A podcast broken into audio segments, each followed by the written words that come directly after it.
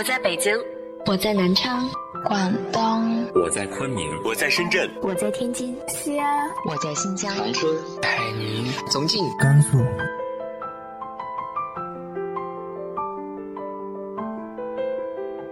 这里是 FM 幺八零八四，昨天的你的现在的未来，我是主播背着吉他的蝙蝠女侠。无论你在哪儿，这里都有我的温暖等你。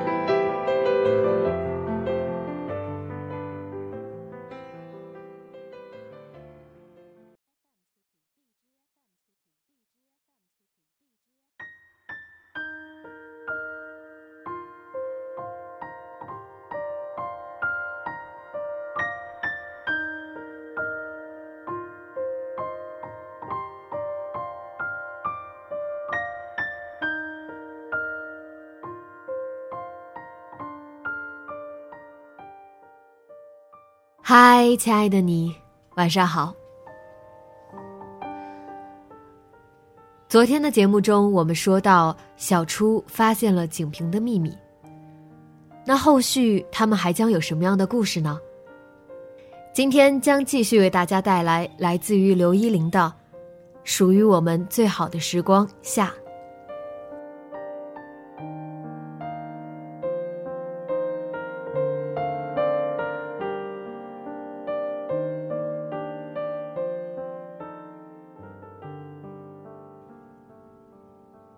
自那以后，景平和小初的关系开始变得不咸不淡。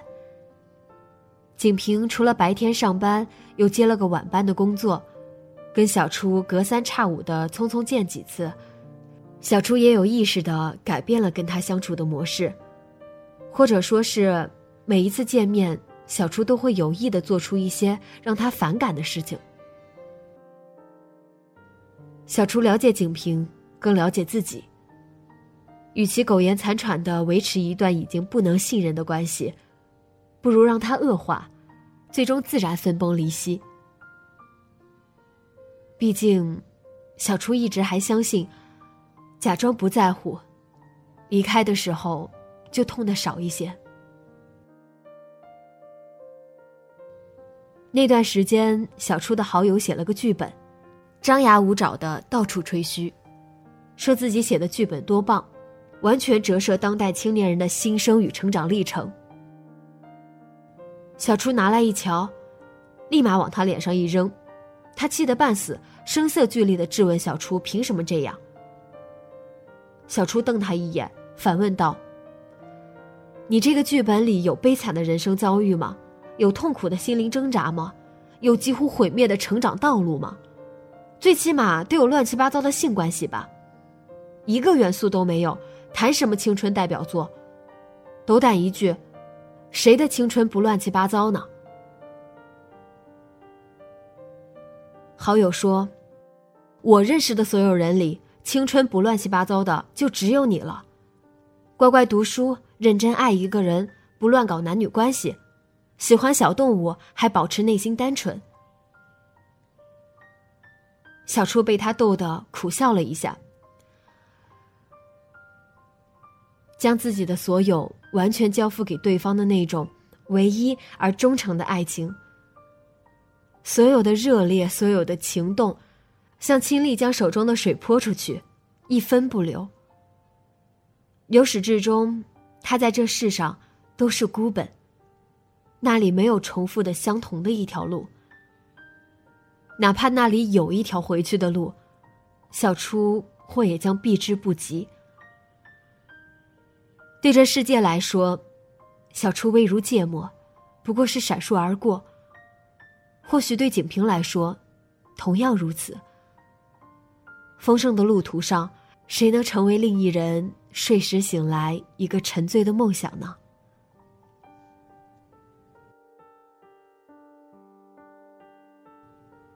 在持续一个多星期没有联系的晚上，小初给凌晨下班的景平打了个电话。让他回家路上小心点。景平在电话那头不耐烦的说：“知道了，你晚上早点睡觉，以后不要再等那么晚了。”小初突然明白这是个很好的节点，可以让他说出那句话。于是对他说：“可是我爱你啊，我不放心你。”景平回答：“实话告诉你，跟你在一起的时候，我还同时交往了两个女生，我把你当成妹妹，我已经不爱你了。”小初做戏般的哭闹了一番，景平忍不住挂断了电话。小初长舒了一口气，提起的一颗心，终于放下了。第二天，小初去找了景平，认认真真的跟他分了手，说明白自己不会纠缠他，让他没有后顾之忧。景平或许诧异过他当时的冷静，但又不想再管他，沉默的点点头。小初还把家里新生的小狗送给了景平，景平估计觉得不太好意思。答应会好好照顾小狗，而自己忙着上班，让他的一个朋友送小初到车站。小初点点头，在电梯门快要关上的瞬间，对着景平，笑着说了一句：“哥哥再见。”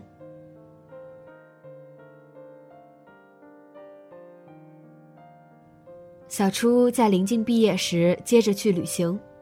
走了很多地方，明知蹉跎光阴，明知这仍是走不出去的港口，明知这将永远是一种忧愁。有时，小初觉得好像从头至尾都没有遇见过景平，不记得他的眼睛，他的手掌，不记得那个初恋的城市，不记得。也许是因为那并不是多么值得夸耀的爱，只是因为尚能勉强的被天真和年轻定义，所以还会反复试图触碰的境地。那也并不是多么难以忍受的痛苦。小初以为早已忘记了爱他的初衷，他在新的痛苦里忘了曾经捆绑住他的心的景平，忘了眉眼姓名，忘了冷热气味。直到被一个字、一句谎、一张照片点醒，那些用其他折磨织就的结果轰然倒塌。根本没忘，当然没忘，怎么可能忘？瞳孔的颜色、房间的气味、动情时的语气、掌心相合时感受到的温度。往后，小初总记起那些璀璨、灼灼有光的深夜。长发垂在胸前，提着鞋，走在江边湿透的石路上。每天只能闻到江水和炎热的气味，几乎没有风。同伴在催促离开江道，天还没彻底黑下去，已经有人在放天灯。飞出数百米后，火舌舔上灯笼的红纸，最终闪烁着坠落。二十岁的最后一天，城市新地铁工程持续着。这一天也是在摇摇晃晃的轰隆声中睡醒起床、吃早饭、看书，敲着椅子在电脑前看电影掉眼泪。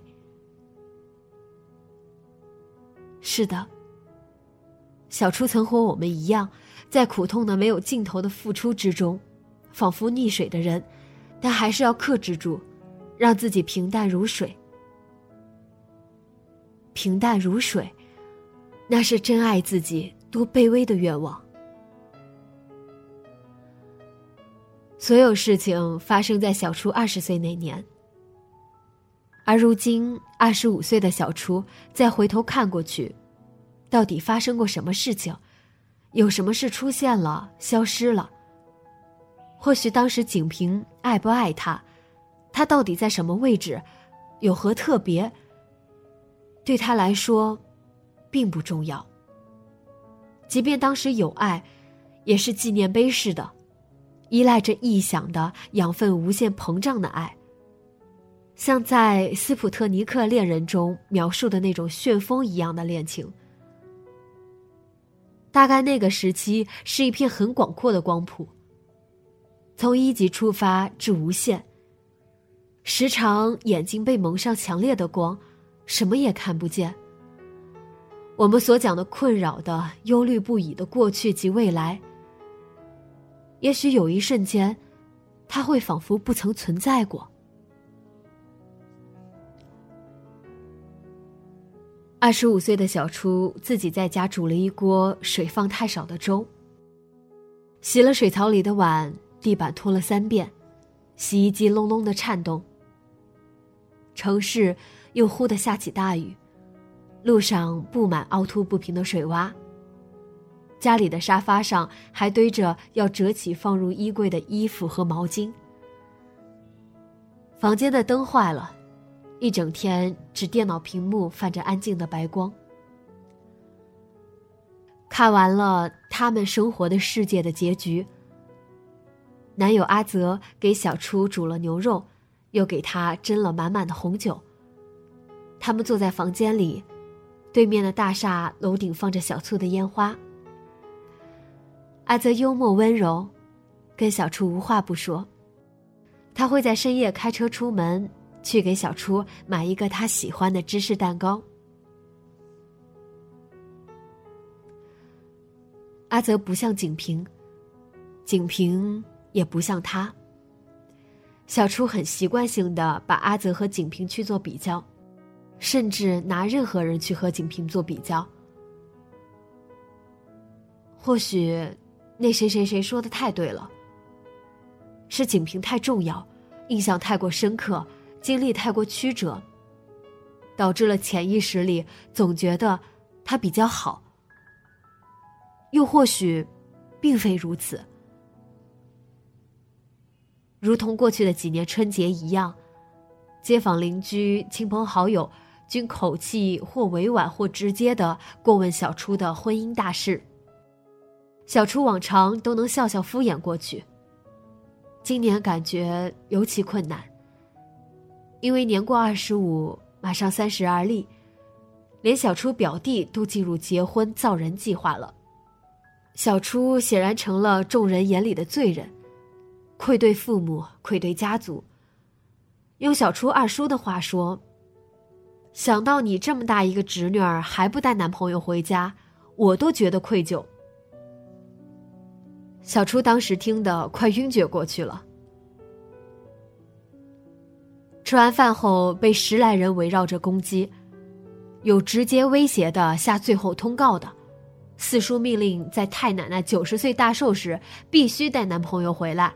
否则别回来。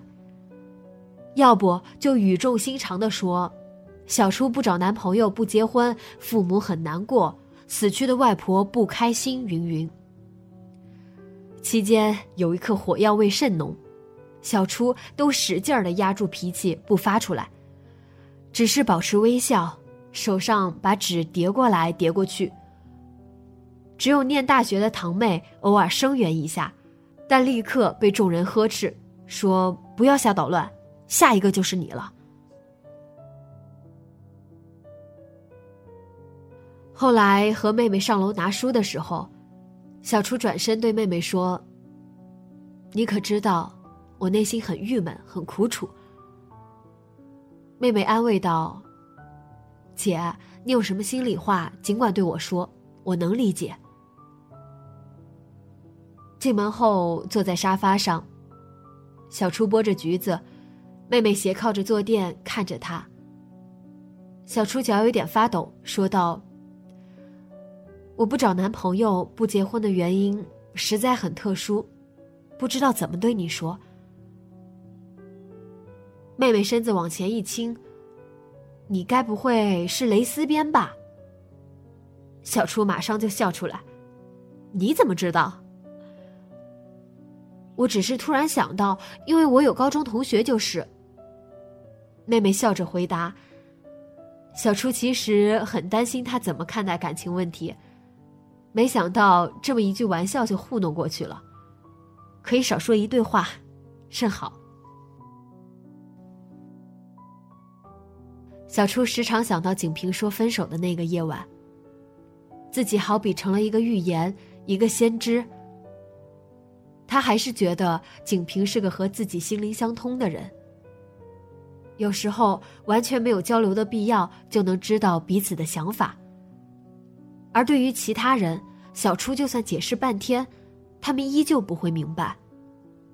闹到最后，也只有吵闹之后再次进入冷暴力的状态，真是累，简直多一句都懒得说。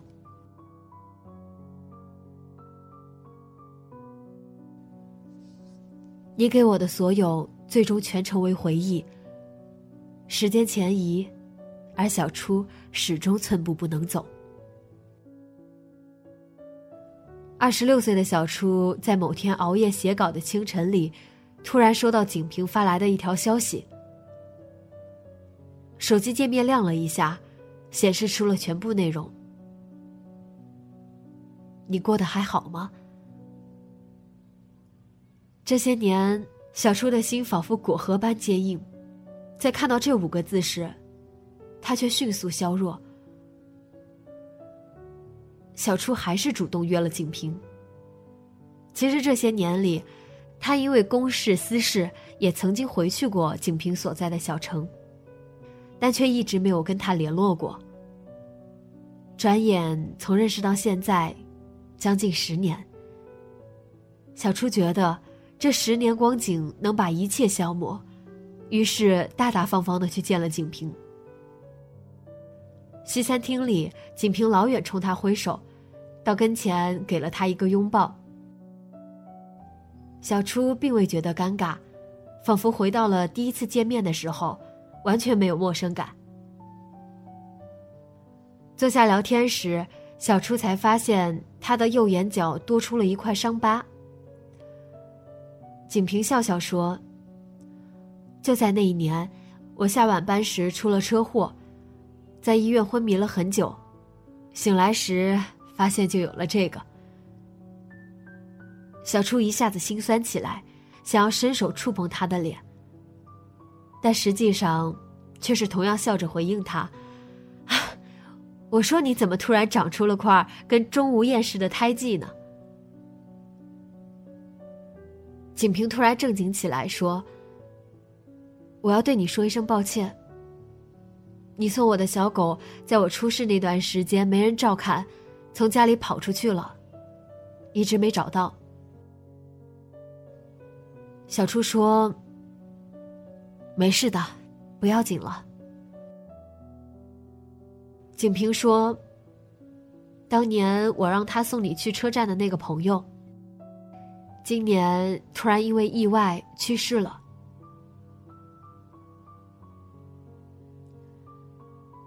因为长大了，因为明白。”一切原来稍纵即逝。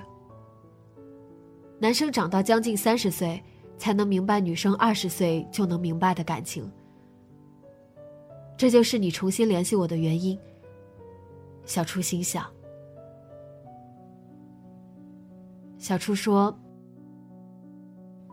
明白了，没事了，你也不要再记挂着了。”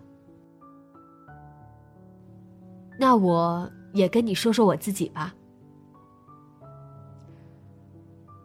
我曾经以为我很年轻，在一个人身上浪费得起喜悦和伤心的这么一点时间。直到一个朋友问我：“你有没有试过在夜晚，沿着无人的路一直跑，直到看见没有路的码头，这才能蹲下来放心的哭？”过去结束的太仓促，也是我刻意的。其实。这才是我原本的样子。我不喜欢争抢，不喜欢哭闹，不热络，寡言少语，脾气不好。但我会倾尽一切去爱别人，也会因为爱一个人而放开手，并不是因为不在乎，是因为太在乎。我现在可以坦诚的对你说一声。这么多年，我很想你，但无碍于我过得很好这件事。对于以前我无法深得你欢心，我并不敢抱歉。我不是什么好姑娘，做过很多坏事情。最严重的，就是在你面前表现出你讨厌的样子，我觉得愧疚，我觉得有负你的深情。如果你也曾爱过我的话。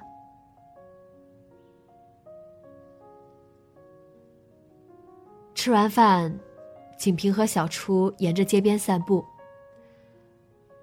走到一个十字路口时，景平突然指着对面跟小初说：“你看，那里是我第一次见你的地方。他还在。”小初点点头：“是的，他一直在。”景平送小初回酒店。等电梯时，小初把双手环绕过景平的脖颈，踮起脚亲吻了他。电梯门打开，小初走进去，朝他挥了挥手说：“快回家吧。”景平也许会因为这突如其来的一吻，而永远记住他。小初这么觉得。这是他那么多年做过的最自私的一件事情。在过去的那些日日夜夜里，小初的理想、爱情、美丽、青春，可能都消失陨落，也可能发光发亮。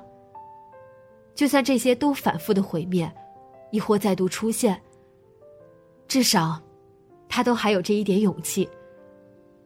因为在他曾拥有的那些美好时光里，他知道，他还会再遇见景平。小初返程的时候，景平还是坚持去送他。夏日的阳光耀眼，两人都戴着墨镜，在站牌等着去南站的车。对话间看不到彼此的眼神，只能看见自己的倒影。小初上车后不久，收到景平发来的消息：“大车子跑得快呀，我的小车在后面，一直没追上。”小初回：“演偶像剧啊，这是。”“是啊，这个世界真实的耀眼，并没有失而复得的童话，也没有反转结局的偶像剧。”景平和小初都长大了。长大的好处就是，学会更加克制。因为懂得了各自身上的责任和重负，再也不能如年少时一样肆意浪费。候车室中播着林俊杰的《修炼爱情》。已经很久不听流行歌曲的小初，侧耳认真听了一遍。小初想了想。在临近上车前，还是给景平发了一条消息。也许长大的好处，还有坦诚。我还爱你，只是不能在一起了而已。但我一直都在。多年以后，为了你，也许我还是会放下一切。这种爱不比以前，却胜于以前。大家都成年了，我觉得你应该能懂我了。你出现在我的生命之中，原是为了陪我走一段路，看着我成长。你离我而去，只是为了成全我，让我独自承担自己的生命，体现我在你身上所领悟的一切，清洁。勇敢如新生。现在我已不想再见你。我们生存于这个世界上，忧喜参半，有更多的事情，分不清喜哀乐。让我们走向各自的方向，无论结果如何，心中不会有悔。景平回，我知道。不论受过什么伤痛，有多么忧愁，在遇见你之前，我期待。恋爱之中，仍珍重。你离开以后，我仍会记得你。你来了，你走了，这些我都知道。为此流过许许多多眼泪，但我会越活越好。因为经历以后，才会真正好好的看看自己。如果我们也曾拥有过什么最美好的时光，它是发光摇摆，它是无暇心灵。来自你的，来自我的。尽管带着似病态的温柔，或者几乎癫狂的热情，那些美好时间的呼吸，依然与你我同在。那么，我们最好记得，也最好别再回头。就算他们仿佛昨天，仿佛充满了熟悉的声音，仿佛十分贴近你的身体，仿佛只要你伸手就能握住一样。如果我们也曾拥有过什么最美好的时光，是在深夜戏院的黑暗里，是你闪烁眼睛。是看上去不会消失的夏天，是陈旧的情歌，铺满灰尘的塑料玫瑰。玻璃杯里，只有来回十秒钟记忆的鱼。我们拥有不同的时间值，不同的人生，不同的声音。也许你正停留在某一个最美好的时间里而不知道。也许你正在毫无警觉的忘记另一个人。也许你感激你遇见过谁，你也并不认为，那就是所谓结束。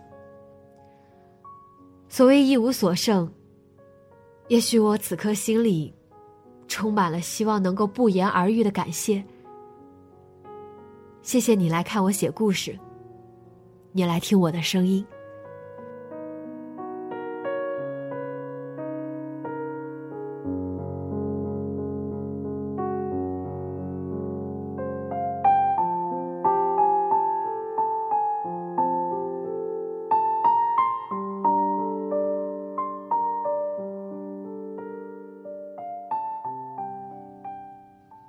小初和景平的故事就到这里了。这让我想起了薛之谦的一首歌。你还要我怎样？里面我最喜欢的一段歌词是：“后来我的生活还算理想，没为你落到孤单的下场。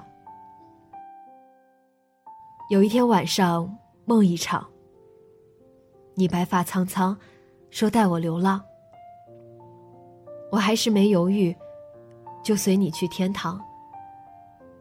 不管能怎样，我能陪你到天亮。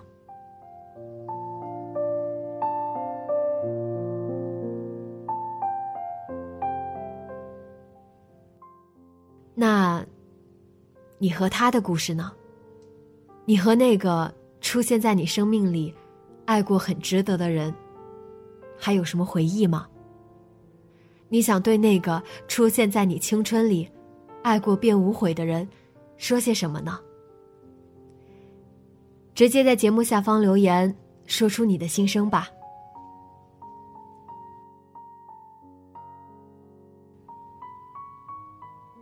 今天的节目就到这里，节目原文和封面请关注微信公众号“背着吉他的蝙蝠女侠”。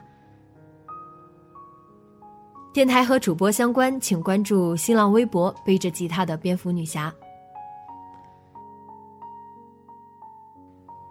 今晚做个好梦，晚安。